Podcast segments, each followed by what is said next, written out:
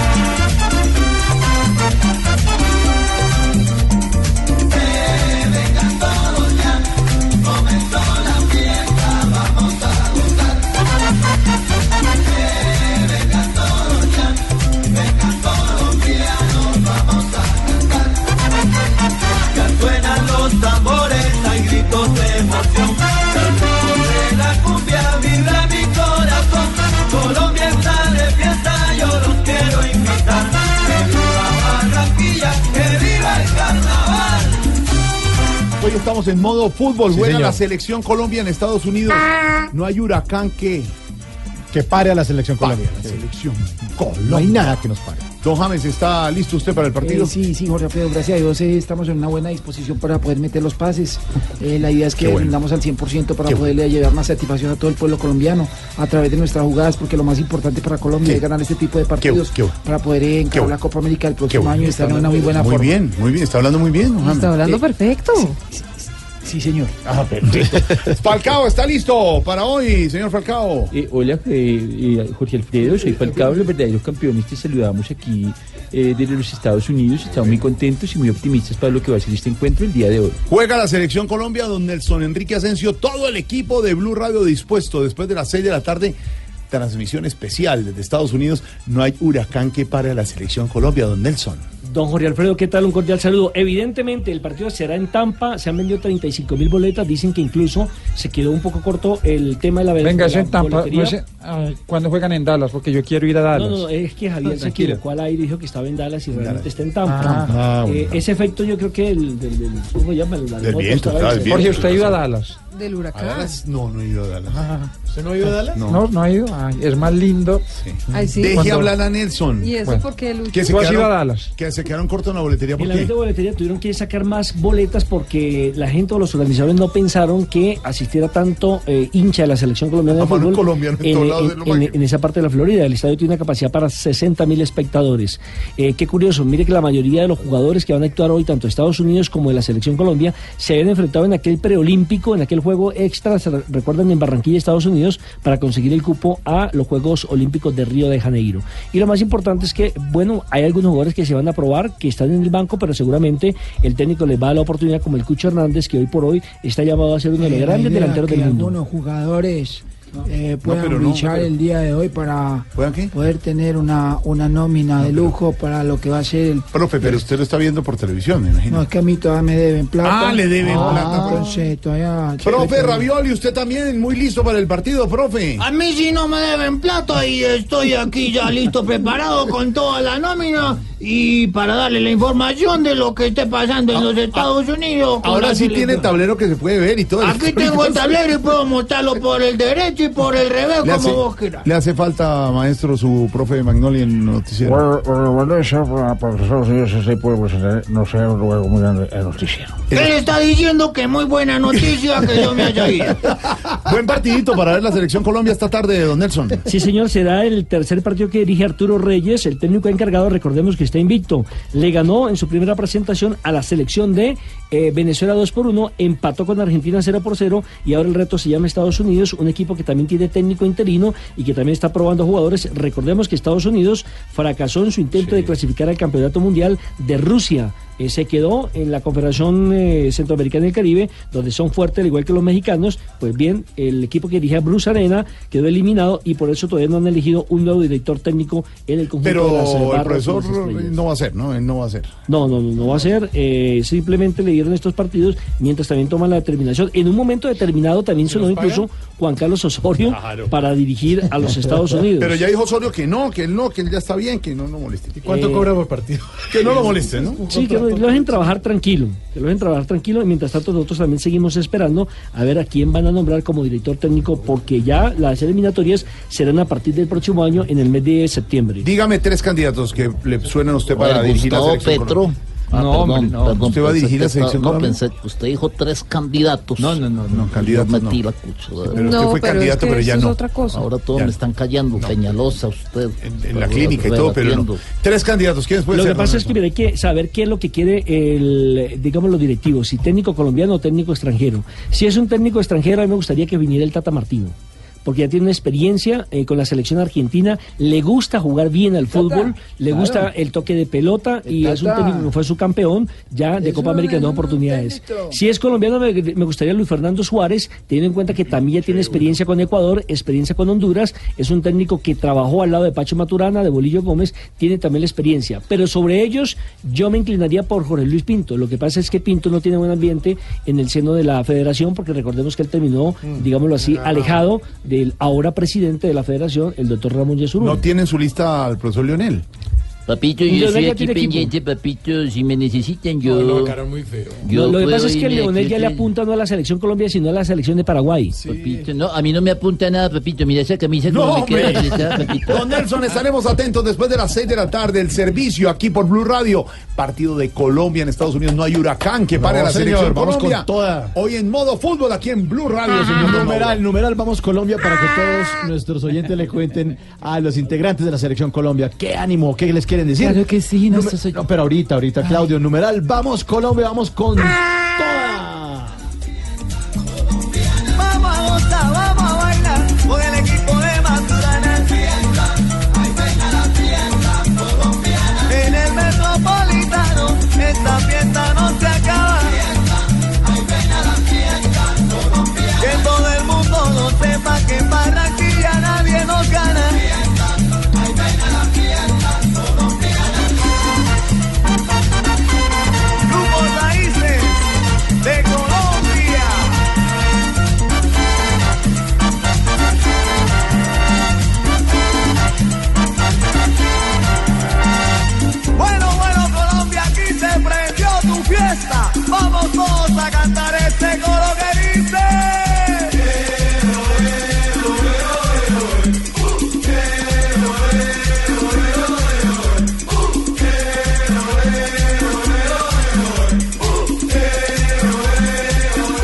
la selección Colombia, que es noticia hoy, don James, don Falcao, toda la selección hoy en modo fútbol de camiseta la selección. Pueden ser amistosos, pero estamos con la selección Colombia. Nos dan ese orgullo, esa satisfacción siempre nuestros compañeros de la selección jugar por nuestro país. Estaremos muy atentos, permanente comunicación con Tampa en Estados Unidos. Pero hay más noticias, noticias que tienen que ver con orden público, que tienen que ver con la naturaleza, los estragos de la naturaleza en Marquetalia, en Caldas, y tienen que ver con la crisis de la salud y también tienen que ver con la crisis de la educación. Sigue el problema con la educación pública en Colombia. Hoy fue muy claro un profesor al decir, eso de meterle 500 mil millones de pesos a la educación es como darle una aspirina a un enfermo terminal, a un enfermo de cáncer. Eso es muy poquito para lo que se necesita. Lo dijeron, les recomiendo hoy a todos ustedes, además del cubrimiento que ha hecho especial Blue Radio del tema de la crisis de la educación, la puya del espectador hace un resumen y una radiografía cruda y dolorosa de lo que es la educación en Colombia y la crisis. Y en la investigación que hace la puya, que es muy bien estructurada, dirigido por, además por Fidel Cano en el espectador, es clarísima que la educación en Colombia y la educación pública se quedó como en los años 90, dicen los de la puya. Es decir, no es que quitaron los recursos, es que piensan hoy los gobiernos, no este, sino todos los anteriores, que seguimos en los años 90, donde usted solamente hacía un pregrado, se graduaba y tal. ¿sabe por qué? ¿Dónde Venga. están las especializaciones? Pero- Hay muchos más estudiantes, se necesita más tecnología y La no ley, nada. la ley 30 de 1992 es la que hoy está rigiendo la educación en Colombia. Una ley de hace 26 años.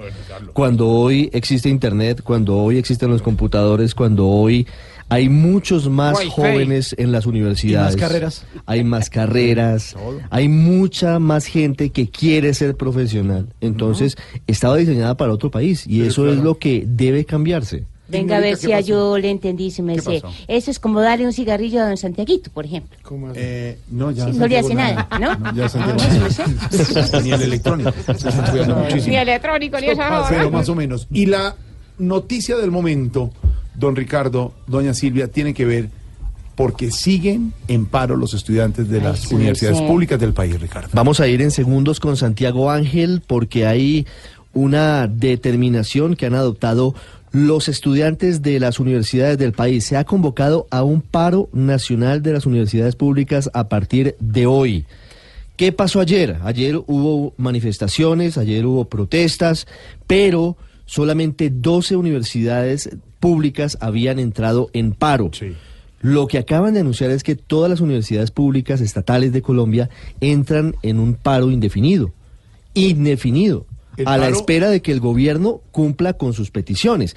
Y no solo eso, están anunciando una marcha, una nueva jornada de protestas en las calles de las ciudades del país para el próximo 17 de octubre. 17 es el miércoles, de la próxima semana. Hay que marchar. Que Gustavo Petro ha estado Así es. pendiente, ha dicho que no estuvo intentando sacar réditos políticos de la marcha. Criticaron mucho, ¿no? Hoy están otros congresistas en la rueda de prensa donde está Santiago de la Ángel. Universidad Nacional. Santiago Ángel está ya con nosotros. Santiago, buenas tardes. ¿Qué acaban de anunciar los estudiantes de las universidades públicas? Hola Ricardo, Jorge Alfredo, buenas tardes. Mire, aquí en la Universidad Nacional, la Unión Nacional de Estudiantes, que es uno de los movimientos que agrupa a los estudiantes del país eh, eh, masivamente, acaba de decidir un paro nacional universitario a partir de hoy en, las, en todas las universidades públicas. Eso quiere decir que los estudiantes en las universidades públicas no van a clases a partir de hoy. Eso es lo que decidieron. Eh, hay que decir pues, que las universidades privadas, algunas también van a apoyar estas movilizaciones, pueden parar, pero lo que han dicho los representantes de las universidades privadas aquí en eh, la Universidad Nacional es que aún así van a apoyar la movilización, van a salir a las calles y anuncian un nuevo, una nueva jornada de movilización nacional el próximo 17 de octubre. Mire, esto fue lo que dijo la representante de la Universidad Javeriana. Sin embargo, vamos a realizar una serie de actividades en apoyo al paro. Pues junto todo este periodo que se da y que las universidades públicas van a parar, nosotros vamos a salir a las calles a hacer presión y vamos a hacer jornadas pedagógicas dentro de nuestras universidades pri- privadas acompañadas de asambleas y procesos locales que fortalezcan la discusión. Mire, hay una, una cosa importante que hay que decir y es que desde la semana pasada, desde hace varios días, los estudiantes y los maestros estaban llamando, de hecho lo escuchamos esta mañana con la profesora Gabriela Delgado de la Universidad Nacional, a que no se capitalizara por parte de ningún político estas movilizaciones. Pero en esta rueda de prensa, aquí en la Universidad Nacional, se encuentra el senador Antonio Sanguino y el senador Francisco Tolosa del partido de las FARC y pues, del Partido Verde. Aquí están presentes eh, acompañando a los estudiantes y a los maestros eh, el profesor que hace parte del sindicato de los profesores de universidades públicas de todo el país dijo que los maestros también están llamados a marchar. Esto fue lo que dijo. continuar en asamblea permanente el profesorado de las universidades y demás instituciones de educación superior públicas. Le piden al Congreso de la República que no apruebe la propuesta de presupuesto que se está debatiendo en este momento y entonces el llamado es el próximo 17 de octubre, de nuevo en todo el país, una movilización eh, en protesta por la educación. Es la situación a esta hora, la noticia. Todas las universidades públicas del país, por parte de estudiantes, de profesores y de la comunidad universitaria, entran en paro indefinido hasta que el gobierno resuelva la es- situación. Ha dicho el gobierno en las últimas horas, adición de 500 mil millones a la educación. Don Pedro Viveros, dijo uno de los docentes, eso es como darle una aspirina a un paciente en cuidados intensivos, don Pedro. Jorge Alfredo, frente a las manifestaciones de ayer en Colombia, donde un gran número de profesores y de alumnos y de gente del común se manifestó para que el gobierno central le entregara mayores recursos a la universidad pública, es muy importante decir que 500 mil millones de pesos, que según una importante dirigente de esta manifestación es como una aspirina para un cáncer terminal o un paciente terminal, pues uno podría pensar que ella tiene razón. Pero esta inversión que hace el gobierno, al añadirle eso al presupuesto, lo que está haciendo es comenzando una nueva etapa de las relaciones del gobierno central con las universidades públicas en nuestro país. También es importante valorar que cuando se fortalece la universidad pública en lo regional, lo que estamos haciendo es garantizando que aquellos estudiantes que terminan sus carreras en esas universidades, uno pensaría que se van a quedar en esas regiones ejerciendo sus profesiones que han adquirido en esa universidad pública. Y por otro lado, también es muy valioso decirlo, la universidad pública en Colombia fue la gran forjadora de los grandes profesores, de los grandes académicos, de los grandes científicos, de los grandes escritores y de los grandes e importantes políticos que ha dado nuestro país. Un ejemplo de ello es que el departamento que más presidente le ha dado a la República de Colombia es el departamento del Cauca. Y todos ellos se educaron en la universidad pública de ese departamento, que es la Universidad del Cauca. No, mejor dicho, Pedro, esa es la noticia que nos da risa hoy. Es el colmo, oiga. Esa ayuda es para gente que quiere graduarse de la universidad. Mejor dicho, no es ni para Peñalosa, ni mucho menos para ese Ernesto Mesías. Oiga. Eso, qué risa me da. Ernesto Mesías. Eso, joda. Ja, ja, ja, ja, qué risa nos da que una docente entienda que aquí todo es bla, bla, bla. Ya hasta los profesores aquí entendieron al protestar que plata para la guerra es lo que aquí quieren estudiar. A estos que se queman sus dos pestañas por un jornal, les quieren cuadrar todo como curando con mejorar. Ja, ja, ja, ja, ja, ja, qué risa nos da que una docente entienda que aquí todo es bla, bla, bla. Aquí les piden plata de una universidad y cuadran cual si fuera obra de caridad. Ja, ja, ja, ja, ja, ja, ja, ja. Ojalá que el gobierno se acuerde que tiene que ayudar a esas entidades que nos ayudan a progresar. Pues para atacar. Si se inventan impuestos, el pueblo corren a revolcar. Ja, ja, ja, ja, ja, ja, qué risa nos da que una docente entienda que aquí todo es bla, bla, bla. No mucha risa le debe dar al gobierno. Se está sumando FECODE a la marcha del 17 de octubre, se está sumando la CUT a la marcha del 17 de octubre. Esta mañana le preguntamos a la ministra de Educación, María Victoria Angulo, si había algún plan para negociar y no lo tienen claro. Pero ya con esto creo que tienen que empezar a pensar claro. en qué van a hacer. Con una aclaración que hace don Felipe Zuleta en su comentario. Este gobierno lleva solo dos meses. Este gobierno recibió eso. Esto no es del gobierno pasado, ni del No, antepasado. lleva Esto lleva años. Años. Esto lleva años y, y vuelvo y le recomiendo la puya del espectador para que vean la investigación que se hace sobre cifras. Los gobiernos, los últimos gobiernos piensan que estamos en los años 90 en educación superior en Colombia. Se equivocaron, papá. A eso hay que meterle platica e invertir en la juventud y las nuevas generaciones. Atención, que hay noticia de última hora desde Cartagena. Sí, señor, el juez sexto penal del circuito con funciones de conocimiento de Cartagena acaba de frenar la salida del país del israelí que estaba capturado hasta hace 24 horas por sus presuntos vínculos con la red de proxenetas en la que está metida alias la Madame. Le molesta a la señora Puello que le digamos alias la Madame, pero así se le conoce en el bajo mundo. Señora Puello, alias la Madame, Madame. investigada por conductas criminales, detenida en la cárcel de Cartagena. Pues eh, hay una carta que conoce Blue Radio y que usted ya puede ver en bluradio.com que acaba de enviar Eduardo Jiménez Goenaga, el secretario del juzgado, a la Procuradora Judicial 82, Diana María Willes. La Procuraduría había pedido urgentemente medidas cautelares para evitar que este señor israelí, Liat Zukrel, saliera de Colombia pues están pidiendo que se suspenda el habeas corpus que le permitió al salir de la cárcel, pero además le piden a Migración Colombia y al IMPEC que no permitan que este hombre se vaya del país, porque si se va del país, nunca lo vuelven a ver y no responde por los delitos aquí en Colombia. De, Noticia. de trata de personas, de prostitución, de explotación sexual, de todo lo que hoy no queremos que sea Cartagena. Noticia en desarrollo, primicia aquí de Voz Populi y de Blue Radio hasta ahora. Y la otra noticia del día tiene que ver con la tragedia que se vive en Marquetalia, en Caldas. 35 familias lloran esta tragedia. Sí, señor. 12 personas fallecidas, lamentablemente, algunos de ellos bebés, niños muy pequeños. A las 2 y 30 de la madrugada de hoy los sorprendió una luz, llovió muy duro toda la noche en esa zona del oriente de Caldas y se produjo la tragedia. Durante otros dos meses va a llover en todo el país, así que hay que tener muchas precauciones para evitar este tipo de situaciones. José Fernando Berrío está en Marquetalia, porque también está la vicepresidenta Marta Lucía Ramírez con los damnificados. José.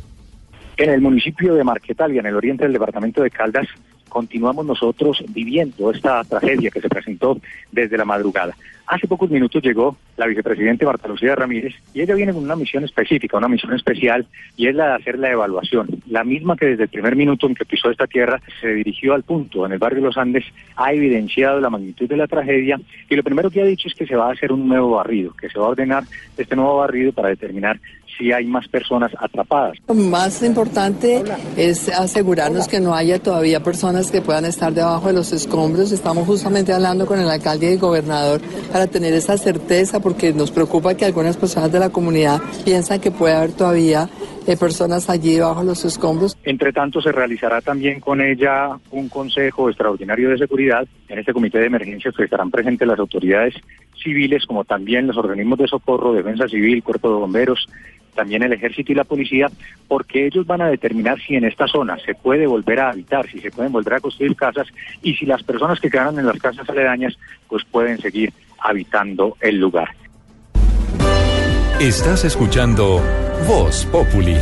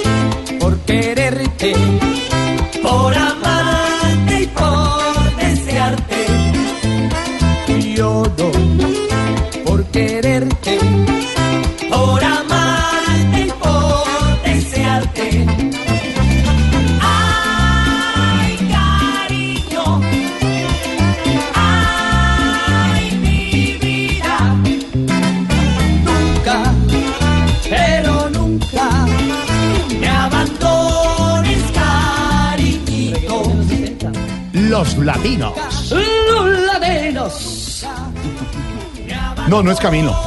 No es el personaje. Es don Bariel Sánchez. Eh, cuando entró a la cabina, Bariel, que es el protagonista de la nueva novela de Caracol Loquito por ti, que se estrenó ayer, le contaba yo que conozco muy bien a su padre y soy amigo de su padre. Cuando uno empieza. ¿Pero cómo Santiago, se llama el padre? a saludar. A su abuelo también. Y a su abuelo. Sánchez Coca. A, a- a conocer al abuelo del papá de los famosos de ahora. Está se bien, está se poniendo está bien. ¿El papá de él quién es, su merced? Buenas, buenas. ¿Su merced quién es su papá? Se llama, se llama Julio Sánchez Cócaro. ¿Cómo, Ay, cómo le va? Ay, tan y el abuelo. lindo. El abuelo se llama Omar Sánchez. Ah, pero Sánchez. claro. su ¿Y la tía que.? ¿Y la Y tía, Yadira Sánchez. y la tía que le vendía ropa a mi señora? Eh, Yadira era Yadira, Yadira, sí, claro. claro, Yadira. Y lo bonito, Ariel, es que el personaje parece mucho a su abuelo. Tiene esa Sí, patilla la patilla larga. de- El otro día estaba viendo a mi abuelo de estas como cosas que repiten en canales institucionales y me dio una nostalgia y estaba así con la patilla blanca. me falta un poquito más de barriga, pero ahí voy. Yo le puedo prestar ¿Cuántos algo. años tiene Mariel? Necesito Yo tengo 28 años. ¿Cómo está su padre? Muy bien, mi padre muy bien, muy lindo, eh, muy orgulloso, muy feliz y yo pues nada, esto es un homenaje a él. Son tres generaciones de actores, porque su abuelo, un señor actor que nos acordamos nosotros de chiquitos, que con tenía, esas ¿no? patillas ¿o no? No, esa voz era Y lo regañón. Sí, ¿no era bravo? Era bien bravo. Sí, era bravo. Y me acuerdo, hacía arepas con, en, en parrilla y entonces uno metía la mano y le hacía, quieto. Y le daba- Yo y pensé que era tan bravo que la calentaba en la mano. Pero se hubiera sentido muy orgulloso de verlo usted Ay, protagonizando sí. una telenovela Sí, en Colombia. Sí, mi abuelito, ¿para qué? Pero le doy muchas gracias también porque él tomó la decisión hace muchos años de venirse de Medellín y, y meterse en esta locura. carrera. Abuelo, padre y ahora hijo. Hijo de la novela de mayor rating en este momento en eh, la televisión, don Mauro. Sí, señor. Arranca el rating con noticias Caracol de las 7 de la noche, donde aquí el- nuestro director. Hombre. Es el protagonista de las noticias. Cuéntanos, ¿cómo te has sentido, Jorge? No, mil gracias. Bienvenido. Bienvenido. Bienvenido. Empieza con un rating de 10,5 y el share de 36,8. Es la cantidad de televisores encendidos. De 100 televisores, 36,8 estuvieron en Noticias Caracol de las 7 de la noche.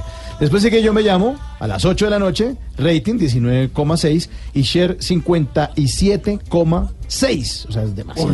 demasiado. Ay, Mericé, mi amor, si se llama lo quito por 100 ti. televisores, Ay, casi tan 58 bello. Y este cagón, yo que cargué al, al abuelo de él, mi amor. Sí, ah. Ave María, yo le sacaba los gasecitos y todo, mi amor. Divino. Divino. Y el lanzamiento lo quito por ti. Lanzamiento lo quito por ti a las 9 de la noche de rating 18,7 y share 52,4. Bien. Muy Buenísimo, bien, ¿no? Muy bien. ¡Pacitico! Felicitaciones. Pero, pero sí, es una novela que seguramente veremos en Faneo, que es chévere, de musquita, de esas de diciembre anticipado. Y yo siento que además es una serie en la que se puede sentar todo el mundo. Se puede sentar el abuelo, el papá, el hijo, y pueden ver algo como, como muy navideño, muy tranquilo, y la historia es súper bonita, de verdad es de esas series que yo me he disfrutado, pues yo empecé muy chiquito a los ocho años, mi papá me, me encarriló por acá, y, y me la disfruté mucho, mucho, mucho, mucho, la pasamos muy buena. La historia es que Camilo, el personaje que usted protagoniza, yo estoy viendo la telenovela. Ah, sí, no la Sí, Está muy armando una orquesta. Sí, Camilo Arango y Juancho se enamoran de una misma mujer. Una mujer de la alta sociedad. Que es Daniela. Que es Daniela. Juancho Pero en realidad es Marta. Pero en realidad van a ver lo que va a pasar. Ay, adelántenos el No, no final, se puede, no se puede. No, sí, ahorita, no, eso no se puede. Y- Y entonces. Pero en esta época está todo el furor del rock and roll y demás, y estaban las big bands. Y Camilo dice, no, yo me voy a inventar una banda pequeña, un formato más pequeño de música tropical, nadie le cree, y el man la rompe, y esta es la gran historia de Rodolfo Icardi y de Gustavo el Loco Quintero. Ahí está. Es la historia de esos dos grandes artistas de quienes hemos hablado tanto en este programa de música pegajosa, como diciembre, pero agu- aguanta todo el año. Cincuenta y pico de años llevan sonando. Imagínese, no hicimos, la, hicimos, la, hicimos la cuenta con la esposa de, de Gustavo, que Imagínese. tuve el placer de conocerle, le mando un abrazo. Cincuenta y pico de años llevan ellos ahí. Y otra cosa bonita que tiene la novela es que no solo, bueno, Ariel lo canta, canta directamente en la, en la novela, sino que van a compartir tarima con grandes músicos colombianos. ¿Ah, sí? Sí. Por ejemplo, Alfredo Gutiérrez. Tenemos unas sorpresas ahí muy chéveres. Juan Carlos Coronel, que ya Ay, salió. pero no Sí, diga. Juan Ah, Carlos bueno, eso Bueno, bueno. ya no ve bueno cómo que va viene. la novela prácticamente. Carlos ¿no? Coronel ya nos ayer. contaron el final. Ya para qué. Tienen, tienen muchos artistas Exacto. invitados y además un muy buen elenco. Mariana Gómez, que ayer nos saludó eh, aquí en el lanzamiento, eh, estuvo en La Voz. Sí, sí, Y gran. Estuvo en la novela pasada de, La de, Reina del puro- Flow. de la Reina del Flow y muy talentosa, una compañera increíble, muy linda además Muy. y una gran cantante y actriz, pues nos dejó a todos ¿Y ella es la que se enamora de los dos? Ella es la que nos va a poner a parir por ahí, como dice. Con el de Corbatín. Sí, con de ese, saco con ese es el señor. amigo. Sebastián Carvajal. Con Sebas. Supuestamente el personaje. que- Supuestamente, es que uno no puede confiar entero en nadie. ¿Eh? Fue y sacó a la hermana de una fiesta usted. Pues ah, claro, En por ponerse, usted sabe, usted sabe de qué se puso. Eh, ¿Y la mamá es quién? María. La ma- su mamá es Linda Lucía Linda Callejas. Lucía Calleja. Lo que pasa es que cuando ya Linda Lucía Calleja está haciendo de mamá, No, hola, sí, vimos, era nuestra ídolo. ¿Qué No por eso, nos estamos poniendo viejos. No, so- no, Yo no, no, conozco eso al papá y al abuelo. Se Y Linda Lucía viejo, era la cosa. protagonista de las telenovelas de Jorge Barón al mediodía Sí, cuando uno se acaba enfermo en el. Jorge Barón. Pero Linda sigue muy presenta- linda. Sí, es muy linda. Muy linda mi mamá. ¿Para qué? Jorge Alfredo, ¿le puedo decir algo? El que se está volviendo viejo es usted. Es que No usted generaliza aquí. aquí. no señor, yo no. Ah, Entonces puede salir su merced. no hay problema. Esto es de viejitos. no, pero bueno. Ahora, Mariel, sí es como anticipar Navidad, decíamos ayer, y, y- y Mauro trajo toda la música, porque esta música identifica ese fin de año de todos los colombianos. Esa, y yo siento que es importante porque es como, como recuperar toda esa tradición que tenemos. Que más allá de un regalo, esto es reunirnos en familia, el calzón amarillo, la lenteja, el año viejo, las uvas. Eh, la, la serie transcurre en la Navidad y La champaña, La todo. champaña. La Ana Nanita Nana. Ana Nanita Y la- Nana. Y la gente que reza aprendida, ¿no? En la novena, la, la gente está tomando traguito y dice, bueno, ahora sí recemos. Sí. Pues Novena media- bailable. Sí, O apenas dice padre putativo, todo se Sí, todos los- el niño Y se lo ríe. chévere sabe también, Jorge, que es que es un homenaje grande a esos músicos, como en el caso de Rodolfo Icardi y toda esta gente, que además murieron en el abandono absoluto Cierto. de muchas instituciones. Y él se lo Sí. merecía. Sí, mucho. Un- unos personajes, yo pues los estudié durante pues todo el proyecto y wow, tremendos. Y además una, un movimiento en Medellín de donde está Sí. el Joe, Fruco, Rodolfo, el Loco, Fuentes, Discos Fuentes, donde ellos empiezan a producir aquí en masa los discos, una cosa muy bonita que, que siento yo que no se debe perder y que gracias a Caracol pues sacan este proyecto que espero que les guste a todas las personas. Nos gusta, Ya les gustó, ya les gustó. La- les gustó, Sí. le pronosticamos desde esta cabina de Blue Radio. Todos vimos la novela ayer, 52.4 de share, como decía Mauricio, de 100 televisores ayer, 52.4. No le puedo vivir el televisor, señorita, pero 52 Sí, sí, sí. estaban viendo el lanzamiento de Loquito por ti, con Mariel, con Mariana, con Sebastián. Un abrazo a todos, gracias por hacer series y Tan hacer eh. Historias, sí. historias que podamos ver en familia. Por hacer buenas a ustedes historias. muchas gracias Para las de verdad. familias. Pero cante algo. Listo. Eh, Pero se ¿Quién la la, ve tan linda? ¿Quién la ve tan bella? Gracias. ¿Quién la ve tan presumida? Si anoche bailé con ella. ¿Quién la ve tan presumida? Si anoche bailé con ella. Eh, que en la playa. Y yo al lado de ella. Eh, que en la playa. En Blue Radio. Pasitico. Loquito por ti, recomendado aquí en Voz Populi.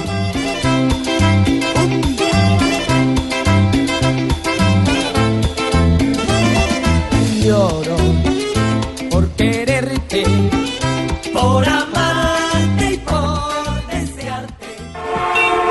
Estás en el trancón. Y en el trancón, todo es. Voz Populi. En Blue Radio.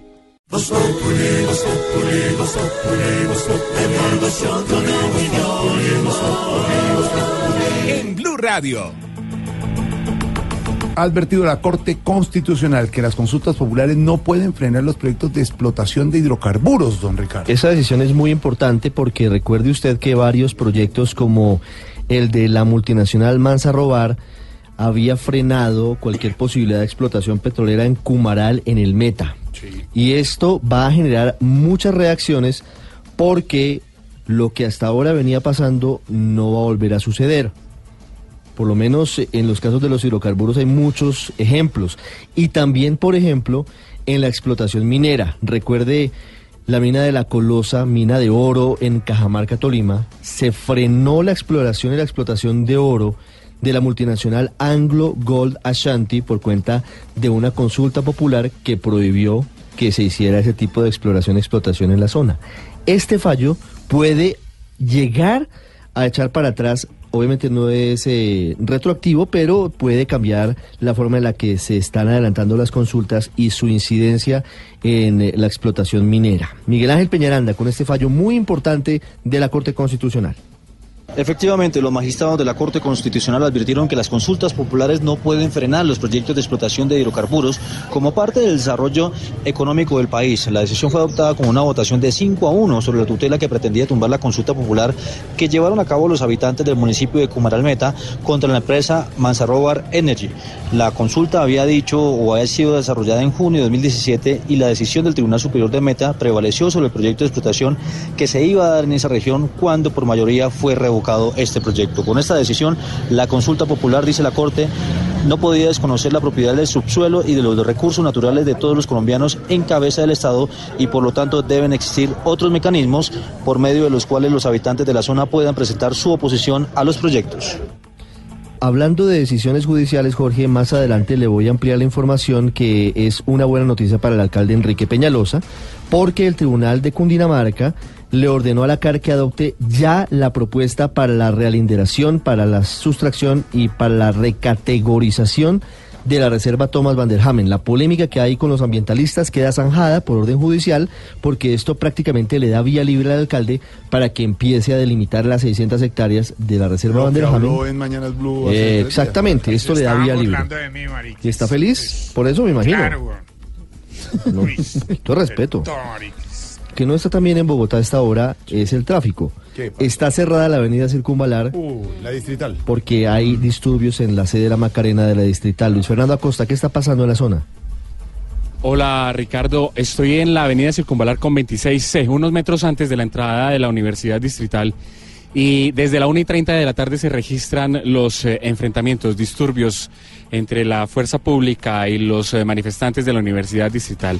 Pero aquí, más allá de lo que ya todo el mundo conoce de esta situación que se puede presentar alrededor de las protestas, es la gente. La gente en este barrio, en el barrio San Diego y La Macarena, están cansados porque siempre ya es común que se presente este tipo de situaciones que afectan la tranquilidad de las personas. Unos barrios que están en su mayoría habitados por personas mayores. Hay daños materiales en las casas, hay eh, intranquilidad en el barrio, siempre la zozobra sobre el tema de las protestas. Ese es el ambiente que se vive hasta ahora eh, mm, del- de la tarde, cuando aún continúan, ustedes escuchan de fondo Cuidado, eh, la manera como pues trata la policía con los gases lacrimógenos de dispersar los, los manifestantes que se agolpan en la entrada de esta sede universitaria. Pero además, Luis Fernando, por una Jorge. cosa, Ricardo de Oyentes.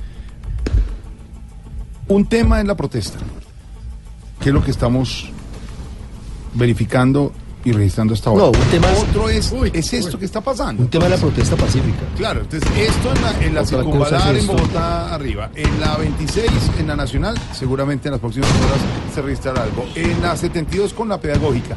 Y es bloquearle a usted la posibilidad de las demás colombianos y bogotanos de ir a sus casas o de trabajar. Entonces, Jorge la Alfredo. protesta debe ser pacífica, lo hicieron ayer bien. Usted vio las imágenes de los estudiantes ayudando a limpiar los buses de Transmilenio que otros vándalos dañaron ayer Mm. durante las manifestaciones. Eso sí, Una cosa es manifestarse y otra cosa es el vandalismo. exactamente. La última vez que hubo unos disturbios en la distrital, en la Macarena, hubo una tragedia colateral que fue la muerte, el asesinato del empleado del Banco de la República, que eso. tomó una ruta alterna porque estaba trancado en la circunvalar, le iban a robar el carro, él no se dejó y lo mataron. O sea que eso tiene efectos negativos en todos los aspectos. Para los bogotanos que van a transitar por la circunvalar ahora ya al término de la jornada, quieren ir a, a ver el partido, lo pueden oír en Blue Radio, para verlo en Gol Caracol, porque hay trancones por el lado de la circunvalar, de sur a norte, circunvalar por el lado del barrio La Macarena, protestas en la universidad. Yo creo que la vía alterna es la carrera séptima, Sí, así se séptima. trancada, pero váyase tranquilo por la Bájese a la séptima. séptima, bájese a la séptima, señora, a esta hora. de y pronto tenga la Caracas, paciencia. Mm. pero si viene del centro de, de la zona de la Candelaria o de la, de la 26 Casa de. Nariño, es 26 mejor que busque otra vía. Si está por ese lado puede tomar, por ejemplo, la carrera décima en algún eh, de golpe, la décima y baja por la 26. Ah, claro, y está cerrado sí, está cerrado. Don Ricardo, tema Venezuela. señor. Rápidamente, Casi tres noticias de Venezuela. La primera, le concedieron refugio en Colombia al diputado opositor Julio Borges, quien ocultando, supuestamente está involucrado, dice el presidente Nicolás Maduro, con el intento de asesinato que sufrió el pasado 4 de agosto. Esto le da, por supuesto, una protección especial a Julio Borges, Imagínate que no va a ser detenido ni va a ser deportado.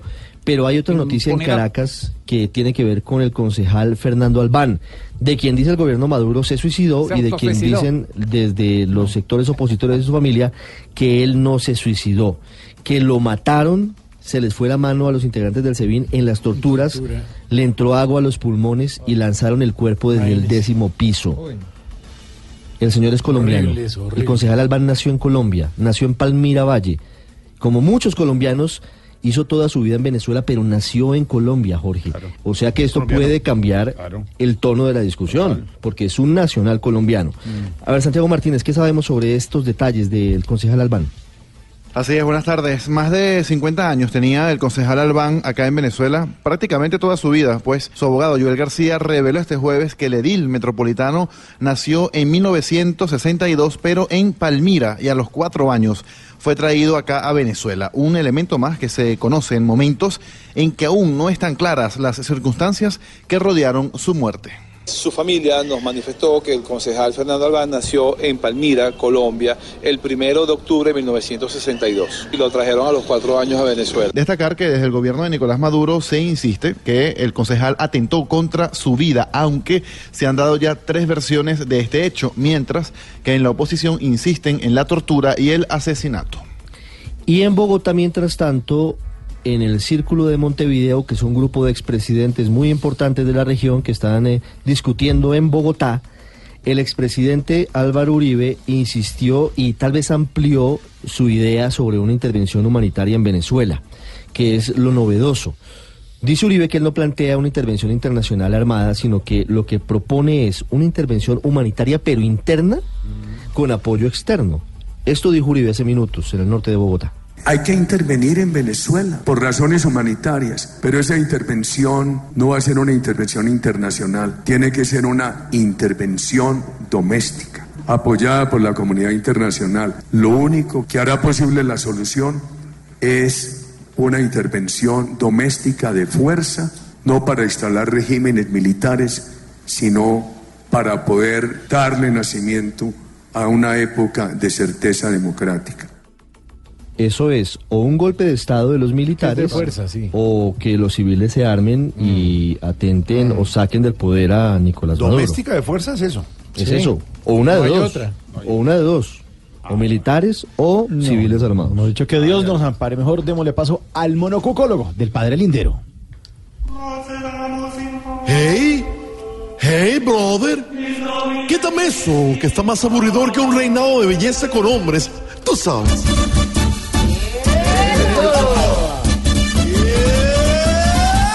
Eso. Oba. Uy. Uy. Oba. Ay, ay, ay, ay, ay. Es, es, es. Uy. Muévete, muévete, muévete, muévete. Eso está mucho mejor. Y a propósito de hombres en reinados de belleza, hoy quiero hablar sobre ese polémico tema que está revolucionando la industria de la belleza. Tú sabes, se está cumpliendo la profecía de aquella sabia que dijo una vez, hombre con hombre, mujer con mujer del mismo modo y en sentido contrario.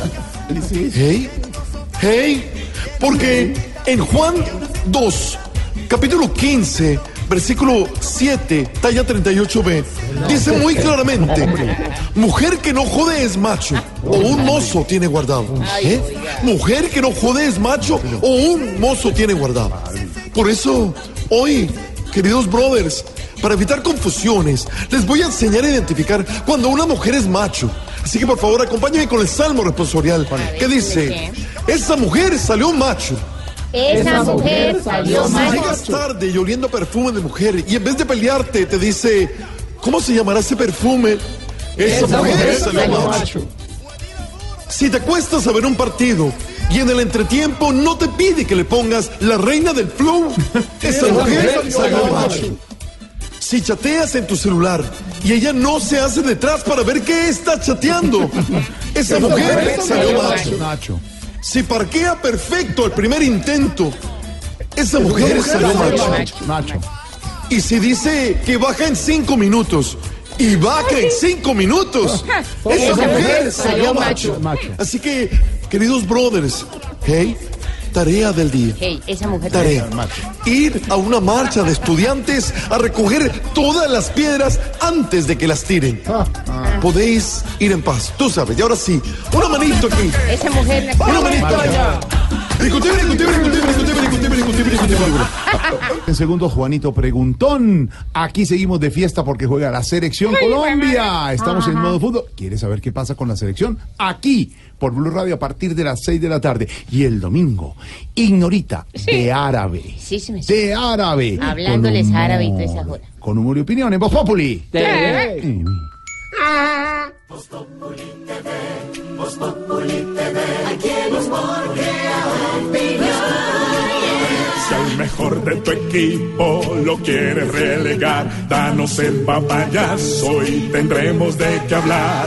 Voz Populi TV, Voz Populi TV, Voz Populi TV, Voz Populi TV. Llega Juanito Preguntón a Voz Populi. Juanito preguntaba con deseos de saber las cosas que en Colombia no podía comprender. Juanito, las preguntas que quieras puedes hacer, que expertos en el tema te las van a responder. Mi pregunta va para mi tío Felipe Sureta.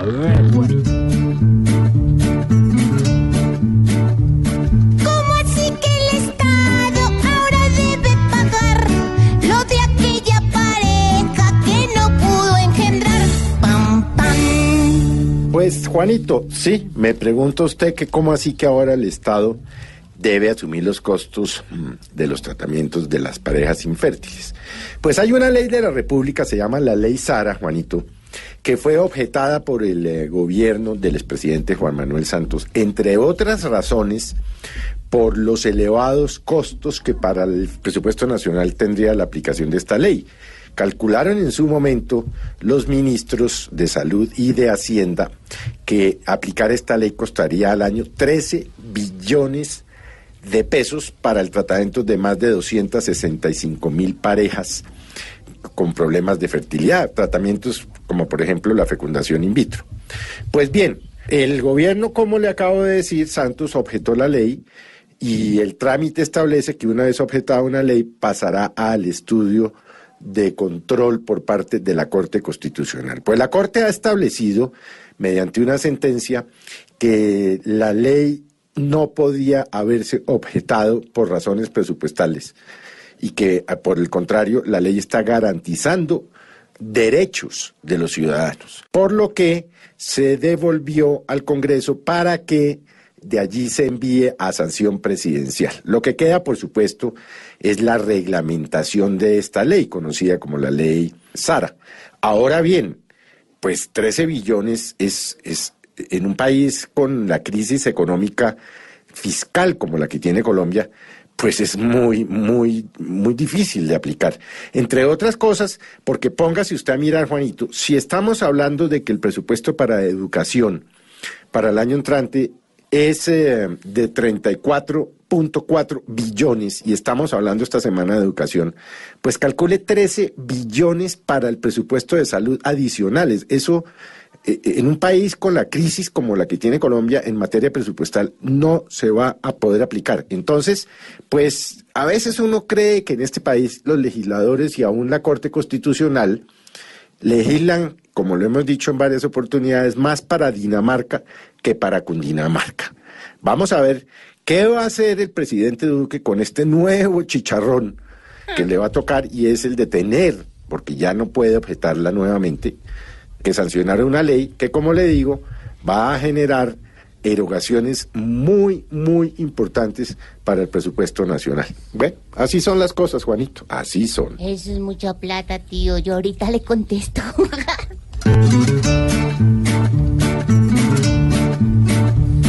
Juanito, esperamos que hayas entendido bien. Y si no lo entendiste, puedes decirlo también. Lo que gastan en eso sería la solución para tapar los huecos de nuestra educación. Ja. Pobre Juanito preguntón, siempre buscando explicación. Solo Blue Radio le dará contestación. Cuando regresemos abriremos las líneas, don Mauro. Ay, no, verá. yo me eso. claro, que sí, más noticias, información. En minutos, contacto con Tampa, donde jugará la selección Colombia. No Y es con Dallas. No, en Tampa. Ah, yo pensé que No, era en Dallas. No, no, no. Alvarito, ¿tú, tú has ido a Dallas. Alvarito Forero. Mm, hace mucho tiempo, ¿por qué? Porque lo- aquí todos han ido a Dallas. Todos. No, yo no. Ah, no, yo no. Ah, no, no, No, yo no he ido.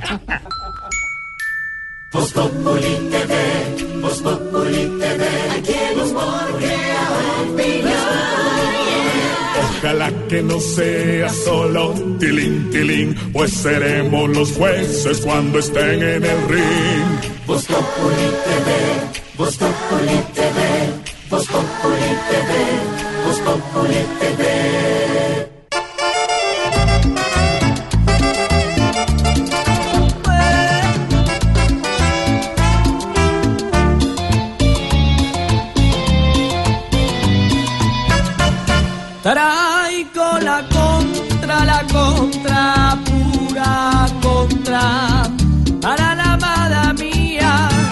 Tabaco y ron.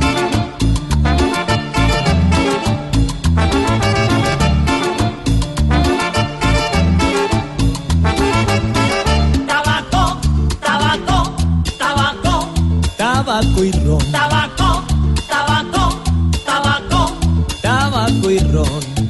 Porque mande, mande, quien mande, en el mundo siempre habrá Buena gente, mala gente, el que niega, el creyente, sabio, necio, indiferente, tabaco y ron. Tabaco, tabaco, tabaco, Tabaco y ron. tabaco, tabaco.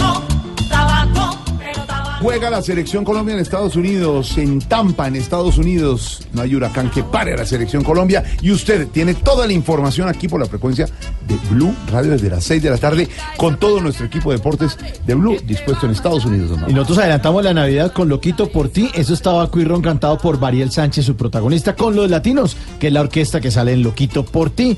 Todas las noches pegados al canal Caracol. Nuestros oyentes nos están contando eh, y nos están ah, dándole ánimo a la selección Colombia con el numeral Vamos Colombia. ¿Qué dicen nuestros oyentes, Claudia? Vamos Colombia, Rubén Eso. Díaz. Sí. A ver todos.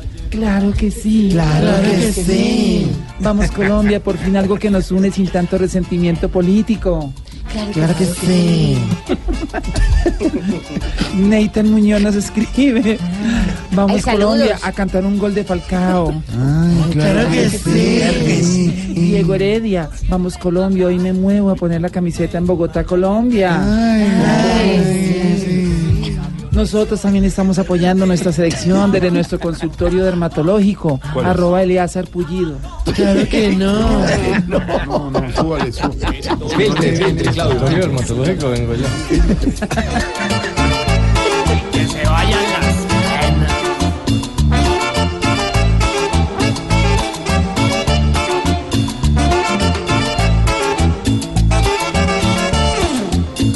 ¿Qué está pasando, Silvia, hasta ahora? La Corte Suprema de Justicia negó la solicitud de libertad al exsenador Musa Besaile quien ha asegurado tener depresión y un problema coronario en el lugar donde se encuentra recluido, pues le niegan la libertad. Recuerde usted que Musa Besaile está incluido en varios escándalos de corrupción.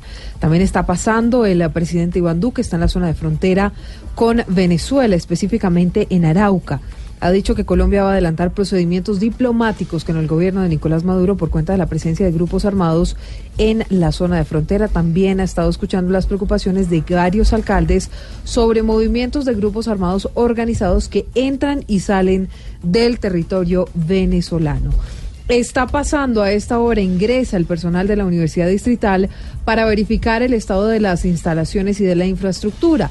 Un protocolo que se hace cuando terminan las protestas y allí se establece si hay o no algún elemento contundente que pueda ocasionar algún daño. Estamos atentos, por supuesto, a la situación de la Universidad Distrital y también está pasando con la presidenta de la JEP, Patricia Linares, quien ha aceptado asistir a esa cumbre con la Fiscalía. Ha dicho Linares que se mantienen las buenas relaciones con el fiscal Néstor Humberto Martínez a pesar de ese choque de trenes de la semana pasada cuando se ordenó una inspección en la JEP por cuenta del caso 001 que adelanta esa justicia especial para la paz, que es además el que tiene que ver con los secuestros que realizaron las FARC.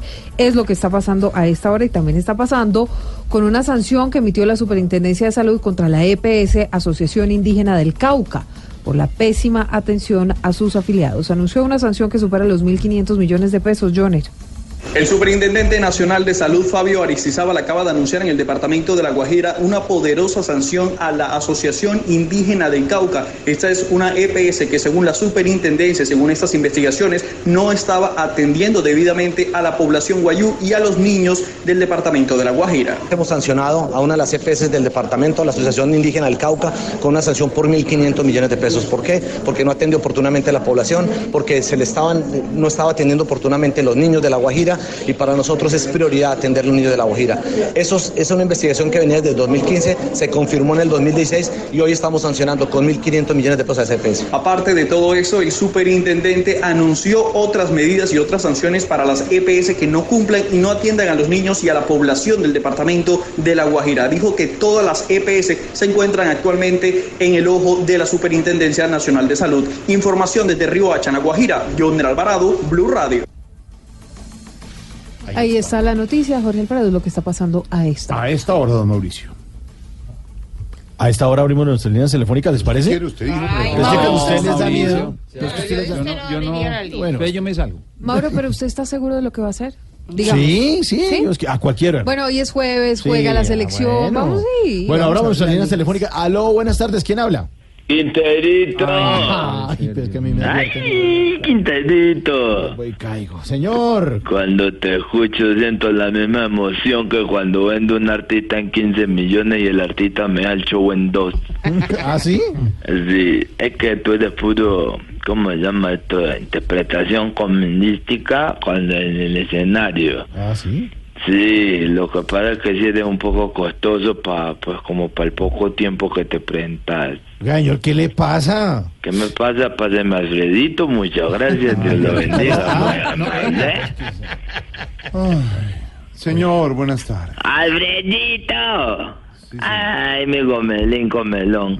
Ve, Alfredito, a través, a través tuyo quiero felicitar a la empresa Caracol Televisión eh, em, por la novela esa que estrenaron anoche, la de comediante, que cosa tan impresionante, muy buena, la, la de Loquillo por ti, que, No, que no. está ahorita en lo del Teatro Patria y eso, y, ahora con novela y todo, ¿verdad? No, no, no. Loquillo. A ver, a ver, a ver. Loquillo se presenta desde mañana viernes en el Teatro Patria. Teatro Patria. Y las boletas se aquí. pueden adquirir, creo que en. eh, Teatro Patria, Las boletas las pueden adquirir en primera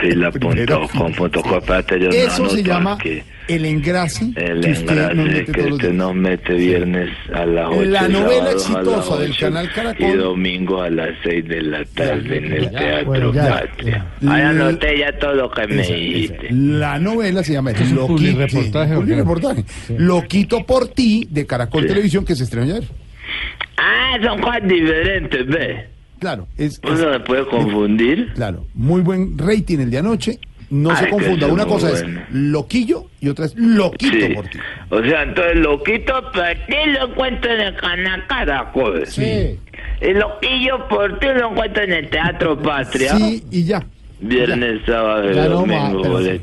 Y tiene muy buena música la novela, como de. Y el show de. Don Loquillo también Ay, en el teatro. sí, que- Ve esa música de que a uno le den ganas hasta de montar un grupo, ¿no te pasa? Sí. Hoy me levanté con ganas de buscar tres músicos patrio. Mm.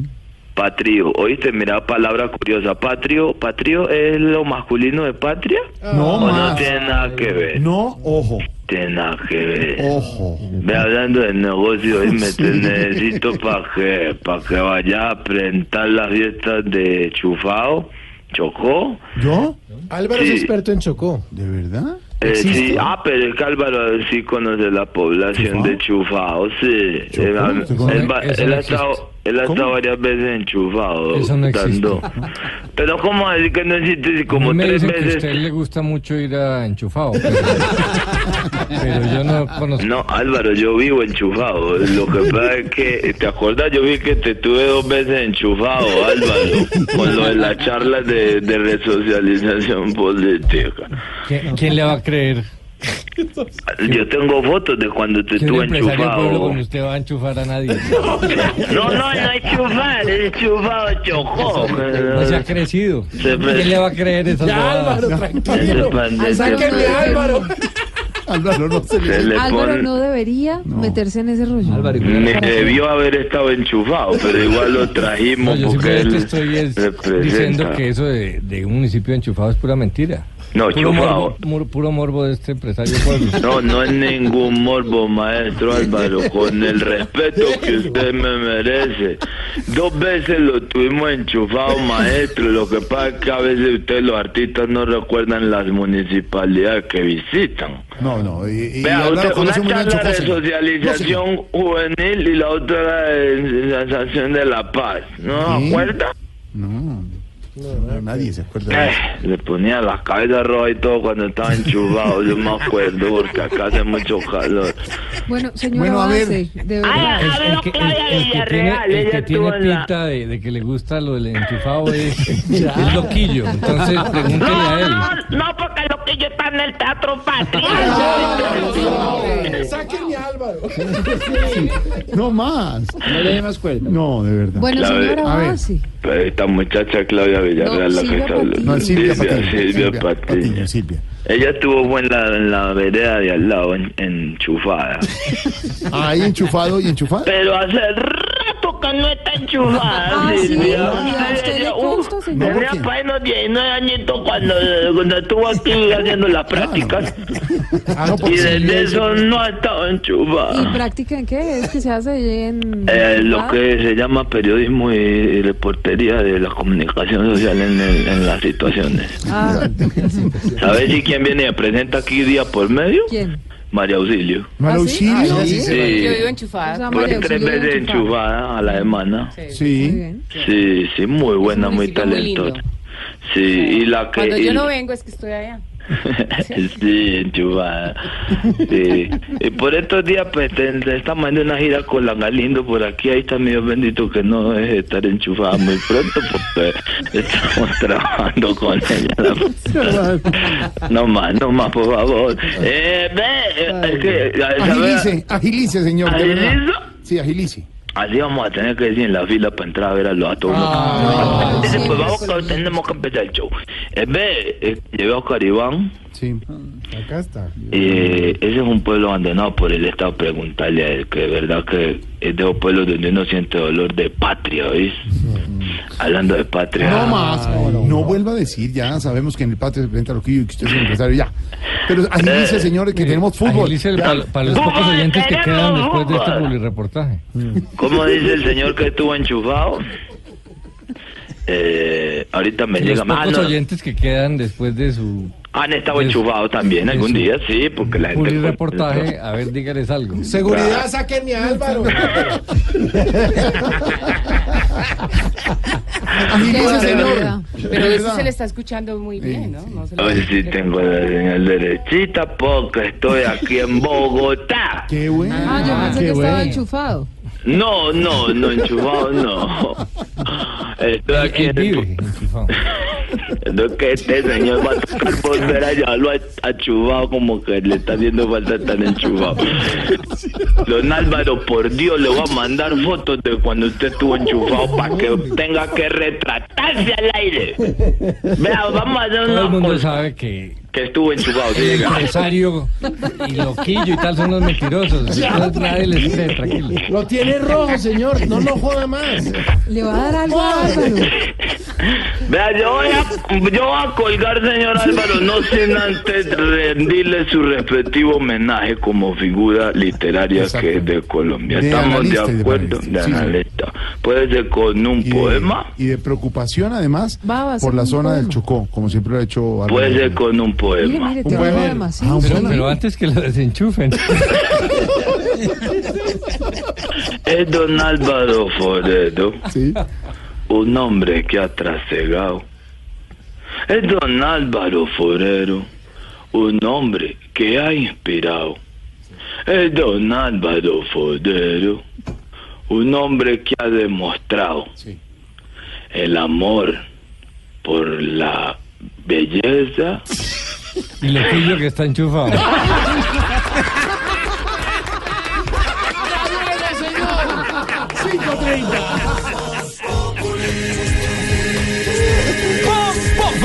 Enciendo la radio, 4 de la tarde comienza el show de opinión y humor en Blue. Esto es Voz Populi en Blue Radio.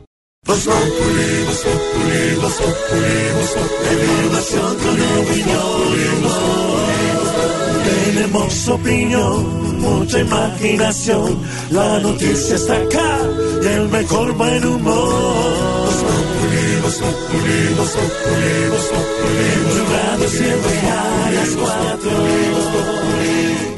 ¿Y qué se estará preguntando? Ignorita. Buenas, buenas, buenas, buenas. Buenas. Eh, don Jorgito. Por ejemplo, corazón, ¿cómo cuando hay toma? fútbol, ¿qué toma, qué cafecito toma mm, Marinita. Eh, Marinita, bien cargado Bien porque cargado. se pone así bien nerviosa. Sí, su merced. para las tablas. Sí, Sí, sí, es verdad. haciéndole fuerza a la selección. Antón toca ponérselo así Porque bien hay que estar concentrado, entonces uno no se puede quedar Esa con sueño. joda, y no Concentradito toma tintico. dormida ni esa joda. su Ya más adelante vamos con Marina, ya tenemos Bueno. contacto con Tampa, donde juega la selección colombiana. Bueno, su merced, don Jorgito lindo Tan de divina, mi Ignorita. corazón, ¿cómo es esa joda, su merced? No, ignorita, no, esa Ah, noticia. doña Silvita. Eh, Antón, ¿cómo digo? Pues noticia. Noticia. Sí, situación. Situación. mm, conmemoración. O conmemoración. Sí. Conmemoración. Esa joda. No. ¿Y qué más? No, y ya, la noticia. Y no, y ya, y la noticia y esa joda, su merced. ¿Qué está pasando, su Mercedes, con los derechos contra los niños, su merced? ¿Por qué los abusan? ¿Por qué abusan de esas criaturas y personas? Su merced. Numeral, porque somos iguales. La Fundación Plan se ha unido y lo apoyamos desde Voz Populi, desde Blue Radio, miembro del Plan Internacional, invita a sumarse hoy al Día Internacional de la Niña. Eh, el Día Internacional de la Niña se celebra desde hace más de 10 años, todos los 11 de octubre en el mundo. Se conmemora el día por el respeto a las niñas, a las jóvenes en el mundo y en Colombia. Y nos vinculamos porque las cifras ponen de manifiesto una delicada situación, Silvia, de lo que está pasando con las niñas en Colombia. Jorge Alfredo, por ejemplo, el 84 85,4% de las víctimas de, viol- de violencia en Colombia son niñas y mujeres. Son cifras bastante preocupantes. Fíjese, por ejemplo, que las madres, de 18 nacimientos que se registran todos los días, las madres son niñas entre 10 y 14 años. Es una situación muy delicada. Fíjese lo que pasó mm, con la pequeña Juliana Zamboni, por ejemplo, o lo que pasó con Génesis la semana pasada, que fue abusada, torturada, asesinada por un hombre despiadado. Pues ese es el panorama de las niñas en Colombia. Las cifras las tiene María Camila Hidro.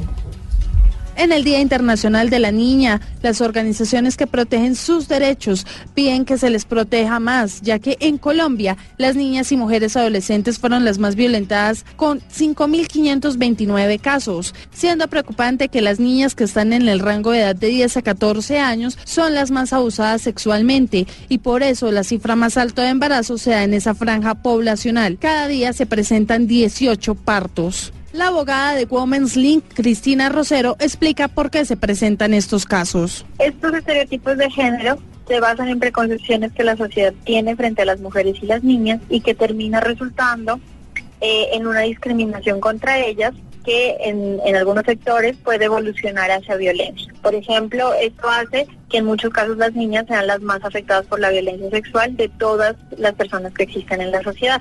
Igualmente, Rosero añadió que cada día 22 niñas son víctimas de maltrato y cada mes 11 de ellas mueren por la misma causa. Muy preocupantes las cifras, María Camila. Y es que fíjese que la alerta la emitió la Dijín en medio de este Día Internacional de la Niña sobre la amenaza de mayor riesgo para los menores de edad en Internet, que es la pornografía infantil.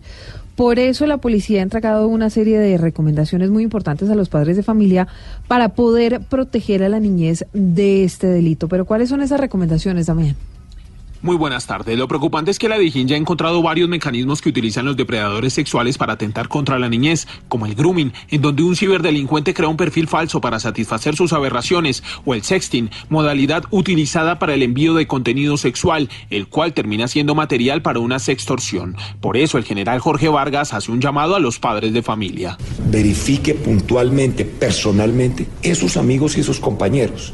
Si puede hablar con ellos físicamente, sería más importante. Ubique los equipos de cómputo en lugares visibles para que usted los pueda controlar. Según la Dijín, los delitos en el ciberespacio se han venido incrementando, sobre todo en casos donde las víctimas son menores de edad. Ahí, con todas esas cifras, hay que hacer la reflexión, don Álvaro. ¿Qué está pasando con las niñas en Colombia? Hoy es el Día Internacional de la Niña, porque somos iguales, pero el maltrato, como nos muestran Silvia y los reportes, son desastrosos. Es impresionante, Jorge. Eh, y es una paradoja que mientras que la mujer en Colombia está avanzando, no hay duda, la mujer adulta eh, está encontrando nuevos espacios y mayor igualdad, la situación de las niñas eh, no es buena. Y todos estos temas de violencia están creciendo, y de violencia sexual sin duda. Y hay que preguntarse por qué. Porque las amenazas en el ciberespacio y tal son comunes a, a todos los países del mundo, pero no hay las cifras de embarazo adolescente y de violencia contra las niñas que tenemos en Colombia. Y yo creo que ahí hay que hacer una reflexión eh, más allá de lo obvio. Siempre se dice que quien comete estas atrocidades son monstruos. Entonces la sociedad se rasga las vestiduras cuando sucede esto. Pero hay una cantidad de síntomas anteriores que la sociedad no condena. Ese viejo cuento de que le gusta molestar niñas. Es muy chistoso, que les gustan las muchachitas, el viejo verde. Todo eso son actitudes eh, permisivas eh, que muestran que la sociedad no está tomando medidas.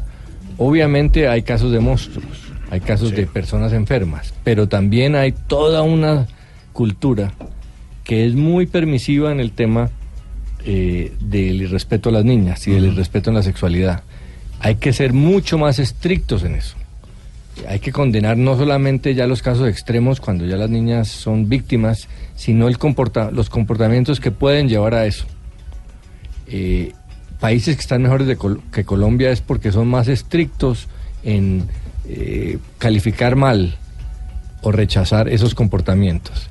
Entonces, hay todo tipo de comportamientos, no se trata de, de relacionarnos aquí desde, desde las eh, eh, reinados para niñas de 8 años Cierto. hasta o- otro tipo de comportamientos que terminan siendo laxos.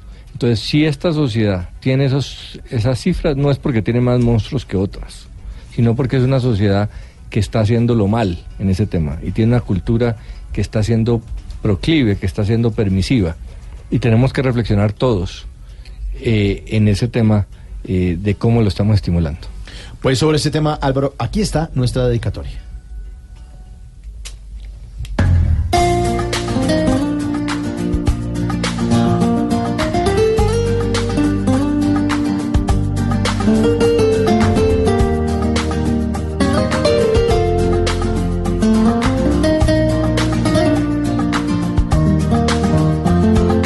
Sufre mi nación con el maltrato a las niñas del país. En vez de brindar sonrisas, se ve el alma de su casa. Los desgraciados las hieren por ahí. Duele el corazón que les pase a las menores esto aquí. La gente se encuentra harta, ya dejemos las palabras, debemos actuar con hechos y un buen fin. Porque Colombia está cansada y hay que unir las manos, porque si no hacemos nada, seguirán los daños. Hay que cuidar a nuestras niñas cada día y esto no se vuelva a ver, que es lo que está pasando. No hay que ser inconscientes, pues si esto no para hoy mismo, cada día este dolor será más fuerte que lo que está pasando. Hay que estar más pendientes que nuestras niñas no pueden tener miedo y perder calma. Hay que hallar una salida permanente.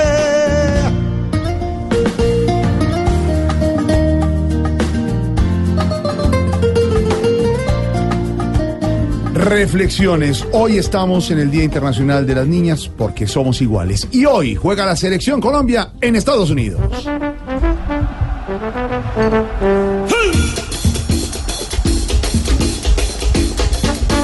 Estamos en modo fútbol, Marina Granciera, ya todo el equipo dispuesto desde Tampa. Exactamente. Hoy es en Estados Unidos, en Tampa, contra Estados Unidos. La selección que rivale a la selección Colombia en el día de hoy, la selección estadounidense, para hacer recuerdo a todos los oyentes hasta ahora en Voz Populi, es que Estados Unidos viene de la fecha pasada de ganar la selección de México 1 por 0 y de perder contra la selección de Brasil 2 goles por 0. También cuenta con un técnico interino que es Dave Sackerman.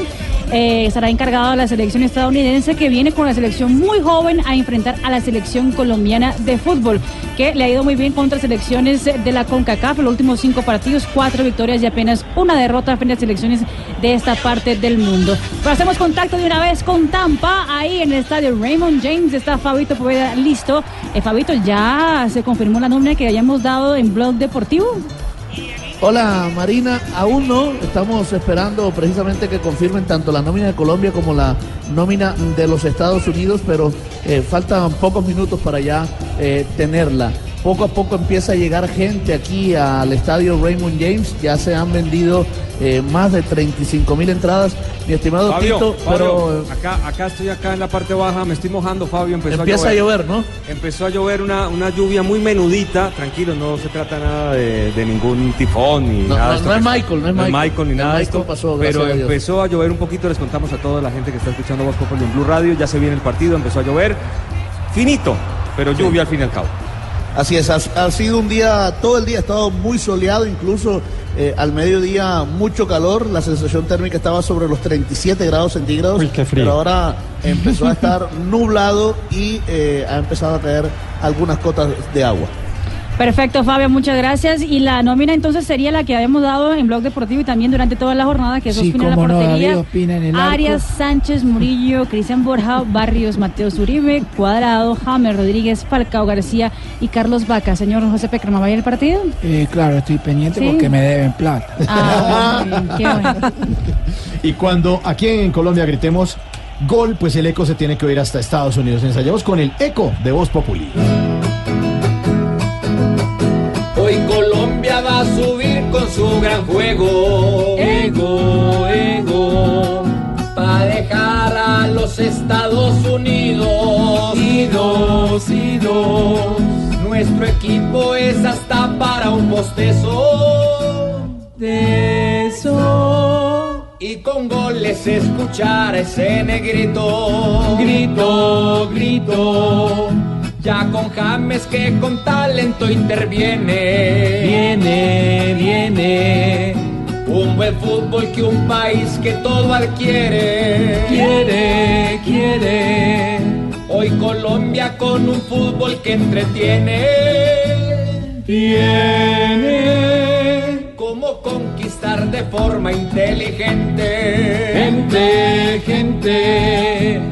Esperemos que el fútbol que se desea sea, sea calidoso, pero nunca si lo anulo. Nulo, nulo. Ya sé dónde van. Que la gente en Colombia sí recrea, crea y no muestre un juego si lo calculo. Malo, malo.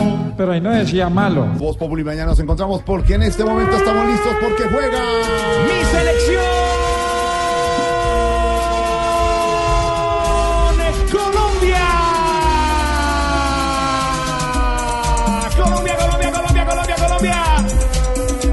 Nos vamos, regresamos después de las noticias. Transmisión de la selección Colombia desde Estados Unidos aquí por Blue Radio. Mañana nos encontramos en Voz Populi, Unión, Humor, Información. ¿Cuándo es Voz Populi TV? El domingo. Ah, el domingo. A las 10 de la noche en Voz Populi. A